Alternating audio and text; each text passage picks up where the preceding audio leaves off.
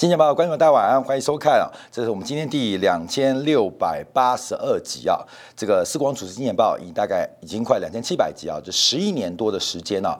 假如在加计之前的世界财经中心，还有包括股动前草的话，应该时光在。跟大家服务这个呃财经的宏观节目，大概已经快四千集的节目。那再往前做啊，往前做了三年的这个投资顾问的这个证券分析师的工作，所以大概又有三年多的时间了。那为什么这样开始啊？那今天为什么直播啊？先跟大家提到，因为要。为了呃带动大家运动的生活，所以假如大家有追踪啊这个金汤力的现实动态的话，会知道我们今天早上啊呃呃请全公全公司的员工啊呃下场打高尔夫球啊，希望大家有个很好的一个运动跟活动啊。所以这个今天为什么直播，就是因为打完高尔夫球回来精疲力尽，休息之后再准备节目，那干脆今天就用直播方式为大家来进行节目的一个发展了。哦，有人说直播人数太少，那没有关系啊。我今天一开始啊就要先回答几个金铁杆的一个观众。啊，呃，在刚刚的时候问一下我们运营的部门呢，就是我们有关于现在订阅金铁杆的人数啊，非常感谢大家的支持啊。这个金钱豹的订阅用户到今天下午五点为止是六千一百三十四位，那在大陆的知识星球订阅的人数是两千三百九十八位，所以非常感谢这八千五百三十二位支持金钱豹内容跟品质的好朋友们，你们愿意用一个呃非常非常有意义的一个订阅。跟赞助，让我们节目可以做得更好，然后包括员工的生活福利、物质生活可以过得更棒。我们会提供更好的节目给大家。所以八千多个订阅户啊，这个长期我们的年度也非常高。所以我们也不客气来讲啊，这个人数不重要，因为以营收，我们以前来讲话，今天啊，杨思光在金钱报啊，金钱报这个节目应该是全台湾。最大的 YouTuber，光们你可能不知道，你会看到哦，那什么好多什么馆长啊，干嘛的？呃，鸡排妹啊，哇，那营收流量好大。假如以营收啊，光们继续算算看啊，其实我们应该是全台湾最大的以营业收入来做观察的话，最大的 YouTuber 啊，这基本上馆长他一年的营收可能大概只有我们一季的营收啊，一季的营收。鸡排妹贩卖飞机杯哈，再怎么卖。大概也卖出我们一个月的一个营收啊，那这个成绩是我们努力得来的，也是我们不断用心跟大家分享呃这些金融知识跟分享国际的资讯所呃奠定出来的。所以我们看到这个今天雨天啊，早上没有下雨，早上没有下雨，所以这个感谢大家长期的支持啊，让呃视光转这个电视。转到了这个网络的平台啊，能够取得巨大的成绩。当然，我们还是很低调啊，很低调。哎，一千多人收看没关系，很低调。因为从这个营收来讲，从国税局啊报税来讲，在台湾地区啊，台湾地区不分种类啊，不分节目种类，我们金钱报官面你收看的，这是台湾最大的一档，以营收角度最大的一档节目啊，这跟大家来分享啊，这个是可以做一个观察哦。这个是很重要的。那另外，我要跟大家报告，因为我们这个很多大陆粉丝啊，因为大陆有非常非常多的这个盗版啊、转载的平台啊。那因为我们收费比较高，所以有使得很多盗版。盗版呃很猖獗，很猖獗，也没什么关系啦。基本上我们也不会告你啦，只是主要原因是因为我觉得是知识的分享，你愿意盗版我也代表我们有价值啊，所以也没关系，也没关系。只是这个正版跟盗版之间啊，观众友你可以自己来做一个选择。我们还是鼓励啊大家呃来支持我们的节目跟变化。好，这个这个做观察，我的 handicap 啊，这个大概。二十多了啊，基本上不是那么好。这个礼拜五还感谢我们粉丝请我去打球，所以礼拜五去打球，所以我们做观察啊。好，那我们今天为什么一开始讲这个东西啊？我要先回回复几个粉丝的问题，这个很重要。这两天我看粉丝啊，我们现在八月份嘛，回顾七月份，回顾七月份，我们做了几个宏观经济的观察，对大家的投资有直接的一个影响啊。第一个是七月十二号，我们做了一档节目。就是用 P/B ratio 来观察货柜航运，来观察航运股。我们从七月十二号给大家的关注，从宏观经济跟 P/B ratio 来做观察。你现在去空货柜航运，一年之内会有三十 percent 的期望值可能发生啊，三十 percent 的报酬率可能发生。七月十二号，七月十三号开盘是一百八十七块，三成的话它会跌到一百三十一块。假如以七月十三号动作比较慢，用收盘价格去空一百六十五块，它三成的话是到一百一十五点五元啊，一百一十五点五元。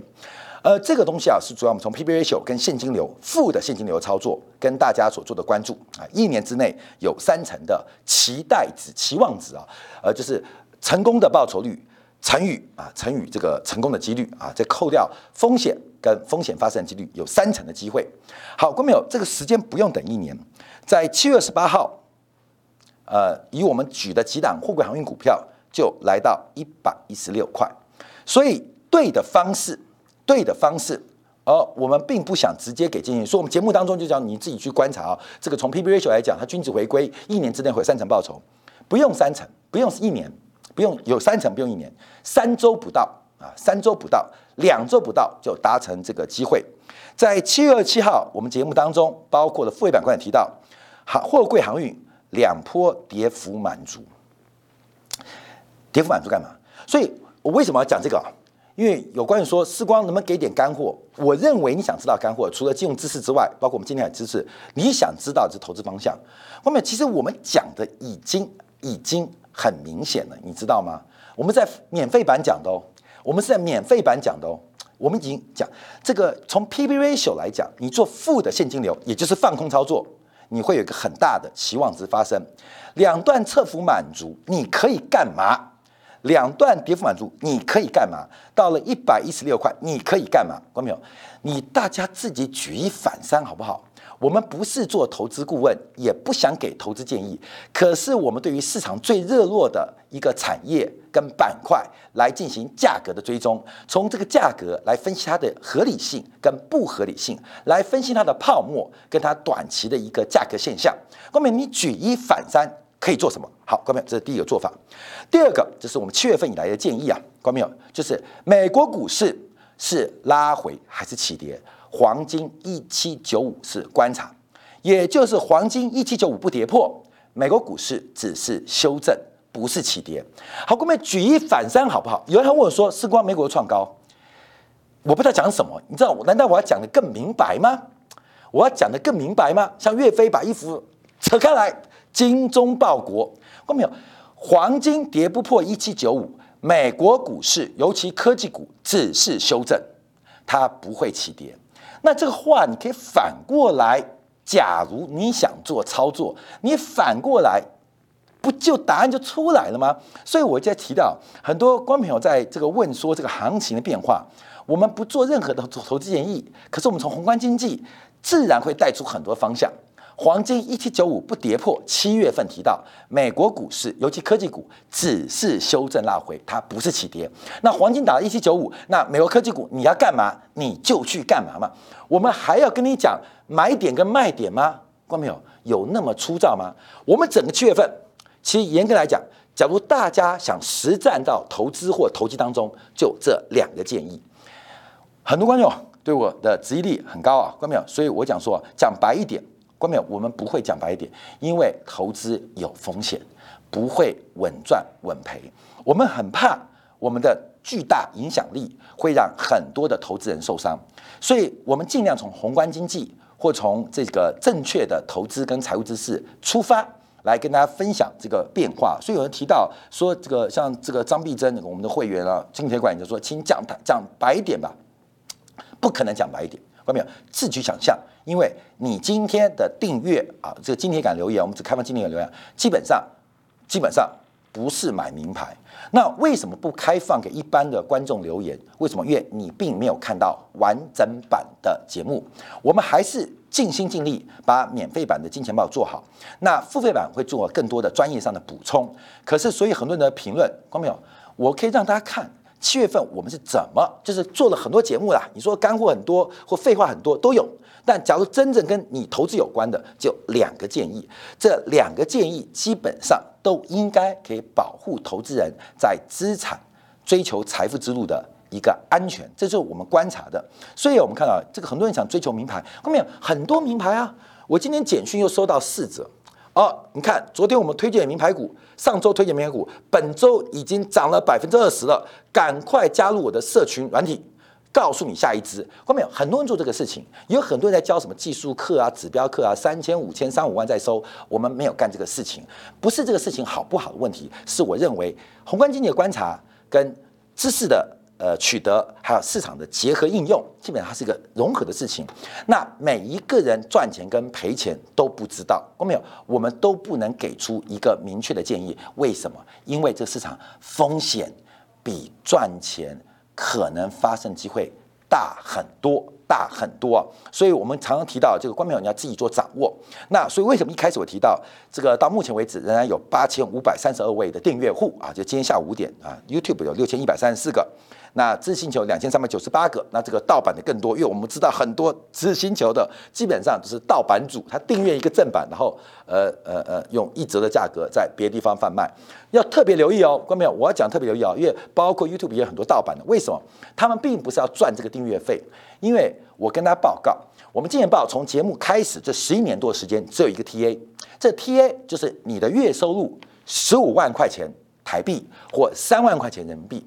我们的 TA 就是你的月收入潜力有十五万台币或三万块人民币，不管你是有这个收入还是有这个潜力，是我们的 TA。为什么要这样设定？因为只有这种收入的人，他才听得下去宏观经济的观察。低于这个收入的人，更多人追求的是名牌，报名牌，给我一支，给我两支，给我三支。所以我对我节目团队，包括我自己的要求，为什么 TA 定那么高？为什么定那么高？因为这一群人。就是你有月收入十五万台币或三万块人民币的人，或者有这种潜力的人，你关心的事情会跟名牌不一样。你可能更需要知道的是宏观经济的一些观察或知识上的提醒。所以我不断不断跟他提醒。所以有人说，时光，你这个七月份干嘛讲美股又嘎空了？为什么美股我们讲那种黄金看是修正拉回还是起跌？用一七九五观察。那为什么不反过来说？那建议看多美国科技股，这是我们今天节目会提到的。因为不能给这种建议，什么原因？我们等一下会做一个说明跟掌握。那另外还有一个，就回答大家美元的观察哦。这个美元呢，美元的观察，我们提到你有长线的思维，还有短线思维。我们不能老是看三年五年嘛，你也没这个耐心，所以我们会追踪到三天五天、三周五周、三到五个月。其实我们尽量满足满足所有人对于美元，不管是你是中小企业家、企业主，还是贸易商。还是你是做外汇投资人，还是做其他资产要需要美元观察的？我们尽可能给的长期的 view 跟短线的一个观察，所以大家会错乱，其实不是错乱，你只要把短期看法、中期看法跟长期看法，长期看多不代表明天会涨。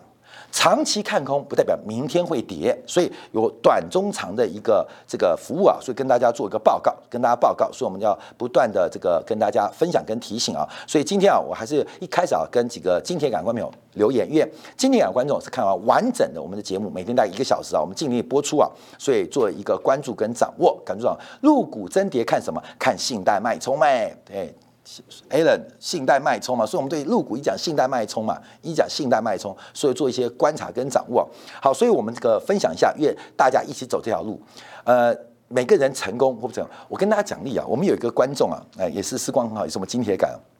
去年我们讲航运股啊，这个它从呃这个价格弹性、供给弹性，从垄断行为、从定价行为开始分析，我也知道航运股不会涨，会涨那么多，真不知道，真不知道。就我们那个。大哥啊，大哥买了快四千张的阳明啊，四千张阳明，其中一个大哥买四千张阳明，而且从六块到十二块不卖，从十二块到二十块不卖，最后四十块卖掉啊，这个四十块卖，一个大哥四块卖掉，看到没有？他涨了一百多，他不难过，为什么？他六块到四十块，四千张，看到没？你知道是多大的获利吗？我不是要炫耀啊，看到没有？因为有人不会买，有人抱不住，会放空。人的财富啊，其实我有一点宿命论啊，你看的节目，每个人会有各自解读，所以我们提到。第一个是，假如报名牌准不准？我不相信名牌。第二个，就算准，你要怎么做？看得对不代表做得好，做得好比看得对更重要，这大家了解。杠杆的使用跟风险的认识，关没有？每个人也不一样。所以我常提到，我们不是报名牌，可是希望大家在宏观经济跟投资投机的领域当中能够结合跟应用。好，那今天我们开始我们节目的一个关注啊。当然，第一个我们看到的是新冠疫情再度扩散，在今天的时候，全球。新冠确诊的累计人数正式突破两亿人，正式突破两亿人。那这会什么出现什么样的发展跟影响？让我们慢慢道来啊。第一个，我们看到全球的社区隔离再度开始启动，不管是德国、法国啊，包括了韩国、日本，到中国、澳大利亚、印度，全面开始重新起风，启动了社会封锁的过程。那另外，我们看到像美国最近几天，包括很多这个州啊，要重新要求要佩戴口罩，所以对于第三波的新冠疫情的爆发，目前大家对于流行病的认知。其实有极大的不确定性。其实并不是流行病恐怖，事关这主观或是有点呃呃呃这偏激的看法。主要是这场流行病有极大的政治目的跟社会目的存在。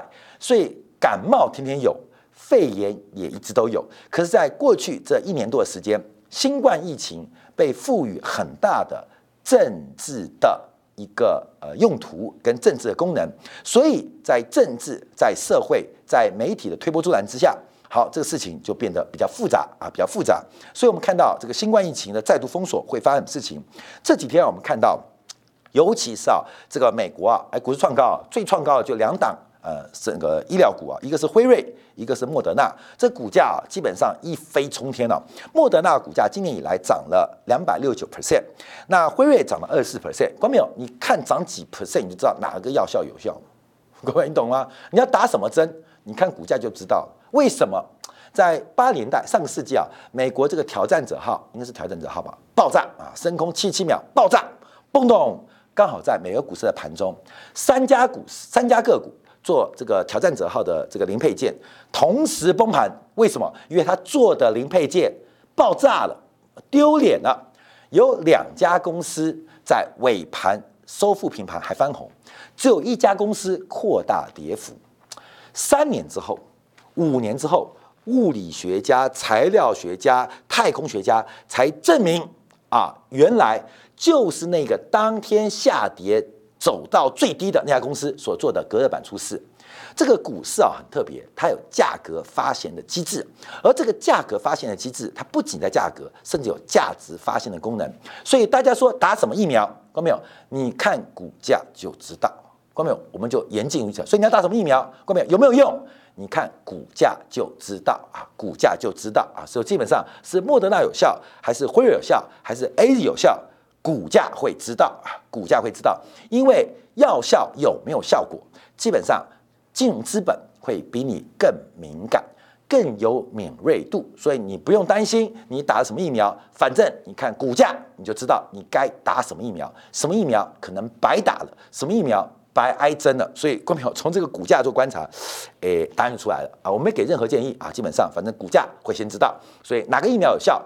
要打什么疫苗？各位没有？我们这边要给出一个价格发现的可能啊，关没有？自己去做变化，所以你可能打到别的针，各位没有？恭喜你打错了啊！恭喜你打错了，也没什么关系啊，因为人生打错了针也打错很多个啊，基本上打下去也不代表有用，反正多打几针也没关系嘛，也没关系啊，反正人生的苦痛也不是皮肉之苦痛啊，所以这是美国股市大涨的变化。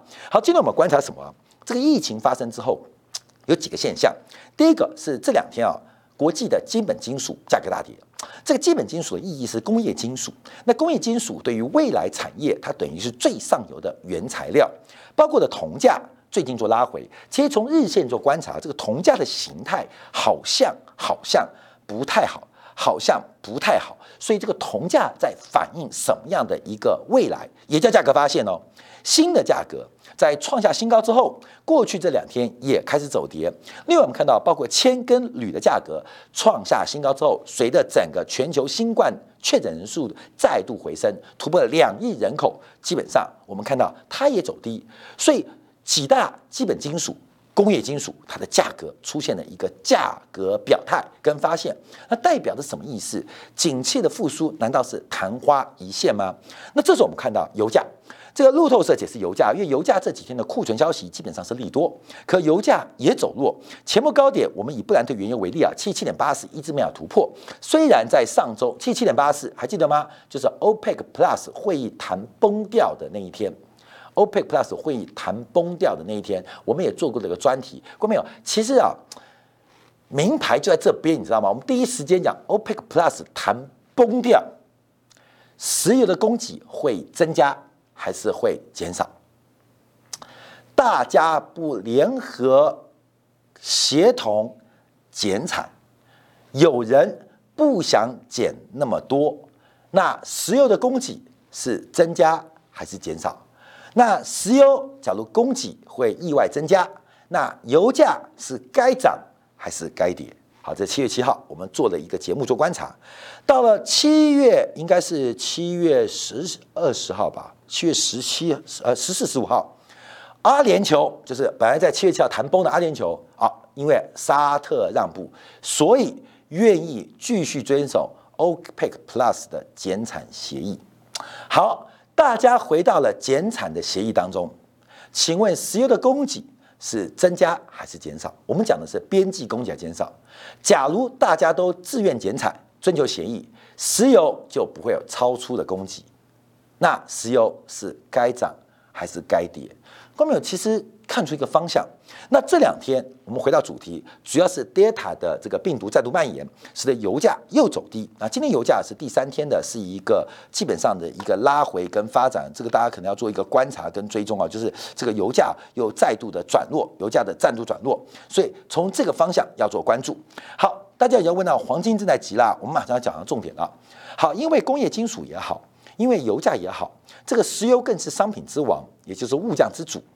这个昨天晚上啊，美国实质利率又创下又创下了历史新低，又创下历史新低，而这个历史新低正在推动估值的改变。等一下我会提供大家做观察啊，这个大家可以了解到这个估值的改变。所以我们看到第一个，通胀预期并没有回升，而是实质利率大幅的走低。好，各位要注意到，就是通胀预期加上。实质利率就等于名目利率啊，名目利率。那名目利率减去通胀预期就等于实质利率，这三个是因为是恒等式嘛，所以基本上你看到这个目前美国十年期国债来到百分之一点一七，它往下压最大原因就是实质利率不断走低，而且再度刷下历史新低。好过没有？这个很难预测，因为它每天过去这一周多的时间，这两周时间，实质利率一直在创下历史新低。我们正在看见，我们正在。历史的时刻，因为美国的实力创历史新低，这是历史新低嘛？看到没有？美国建国两百多年来都没看过，都没看过，林肯没看过，华盛顿没看过，威尔逊没看过，老布希没看过，雷根没看过，我们看过了啊！就是实力创历史新低，它正在创历史新低。好，这对于国际的资产价格影响是非常非常大，因为我们特别提到，实质利率是真正。内生的变数，它是所有未来现金流折现成为估值的基础，长期现金流折现。成为现在估值的基础，所以实质率走低，当然对于成长股有利啊，因为未来的估值它的这个折现率会变得非常低，是负值嘛。那另外对于另外对于像黄金是有利的，所以我们可以看到黄金的上涨很特别。我们昨天晚上节目有提到，昨天晚上节目有提到，应该昨天晚上我忘记是免费版付费啊，因为时光一直录啊，我也不知道在哪边讲的，因为按照这个实质利率啊。黄金应该是在两千二到两千四的位置，可是黄金才是一八五嘛，现在晚上大涨才一八五。以这个实质利率做观察，其实黄金应该在两千二到两千四已经创下新高，甚至到两千五，这是经过折现计算的。所以黄金其实价格应该不在这边，应该不在这边。那黄金为什么还在这边？这就是我们要想象，这是我们要讨论，这是我们要观察的重点。因为以这种实质利率，其实所有的资产价格都不应该单单。留在这个位置当中。好，我们看到不仅美国的实利率啊，包括了像英国，包括像德国，目前的实利率都在创下新低。我们看以德国实利率为例啊，也已经快要接近负的百分之二，负的百分之二。西方国家的实利率全部都在创下历史新低。日耳曼人从有文化、有历史记录以来，大概也不过一千年历史，没有见过。没有见过，关键我们见证历史时刻，不仅美国，包括了德国，包括了英国，都在创下历史新低。你现在把凯因斯从坟墓挖出来，你把牛顿从坟墓挖出来，他也说看不懂，关没有？他也可能说没看过，关没你懂意思吗？我们幸好平平安安的活着。我们见证了一个连英国凯因斯、连牛顿、连爱因斯坦都没看过的事情。爱因斯坦说过一句话：“什么威力比原子弹更厉害？更厉害叫做负利率比原子弹更恐怖。”爱因斯坦讲过嘛？这句话，嘿，爱因斯坦现在从坟墓挖出来说：“嗯嗯嗯。”他想破脑袋，吐了舌头，还是想不通。因为现在的负利率是负值，它不仅不比原子弹恐怖，它甚至比一个橡皮筋都还不如。因为爱因斯坦讲的话，负利率比原子弹更恐怖。在现在的世界当中没看过，所以爱因斯坦他伟大到发现相对论，或是发明相对论，可是他永远不了解金融市场的尔虞多变，尔虞多变。所以，时光有效，我们做节目啊，其实有个压力，你知道吗？我最近看奥运呢，我觉得我是拿金牌，你知道吗？因为奥运金牌，你看那个羽球选手嘛。对不对？羽球选手嘛，呃，现在很敏感哦，是不是国手啊？不能乱讲，知道吗？所以不能讲名字啊。国手，还有我没代言啊，没代言，是什什么哪一国的国手啊？这个很复杂，政治很敏感啊。大家现在搞政治很麻烦啊。你看，你一球我一球，光明，你懂意思吗？其实丢分的机会比赢的机会高。我们以这次女单冠军打败戴资颖的这个陈雨菲为例，你去看她胜率多少？每一个来回，其实严格讲，胜率啊，大概就五十五 percent 到六十 percent 就赢了嘛。所以比数就是二十一比十八，二十比十七啊，结束了嘛，懂吗？代表二十是得分，十七是输分嘛。所以拿到奥运金牌，它的胜率大概也不到六成哦。光明有注意到，不到六成就可以拿到金牌哦。我们看那个举重选手，也不是杠杠都举得起来嘛，都挺得起来嘛，他的成功率。也不见得很高，而且他也不敢挑战那种举不起来的重量哦。啊，加一公斤，加两公斤，加三公斤。假如落实到投资市场，你的报酬率加一趴，加两 percent，加百分之三，你会满意吗？所以各位啊，不仅是我是金牌，各位也是金牌，因为我们做的事情比奥运选手，我们追求的胜率更高，我们想举的地球更大哈。基本上，所以奥运金牌啊。这个运动选手努力努力没关系，就努力吧。其实，在金融市场的这个选手更恐怖啊，更恐怖。你的胜率有没有六成？有没有六成？你长期六成，你在奥运会是拿金牌的哦。各位你要记住哦。你在篮球场上，各位你看美国梦幻球队投一个三分球掉两分，罚球罚两分，那边掉一分啊，八十八比六十二啊做结束。各位胜率多少？六成。所以你的胜率能超过六成，你比 NBA 的球星更厉害，你懂意思吗？这个 Curry 的三分线命中率还不到一半呢，看没有？你的胜率有没有一半？你说胜率一半，这个标准会太低了啊！跟你敬佩，你比全世界最会丢三分球的胜率都还要高。所以最伟大的，看没有？我们在金融市场看的，你看看奥运，嗨，雕虫小技，雕虫小技，看没有？胜率一半，金牌在望。胜率六成，世界纪录；胜率只有三四成，仍然是世界第一。好，所以观众要知道，所以我们看到银档，什么叫银档？什么什么？所以大家现在注意银牌嘛，不专业金牌啊，银牌，银牌比较重要。就是这次全球最有名的是夺得银牌的吴亦凡嘛。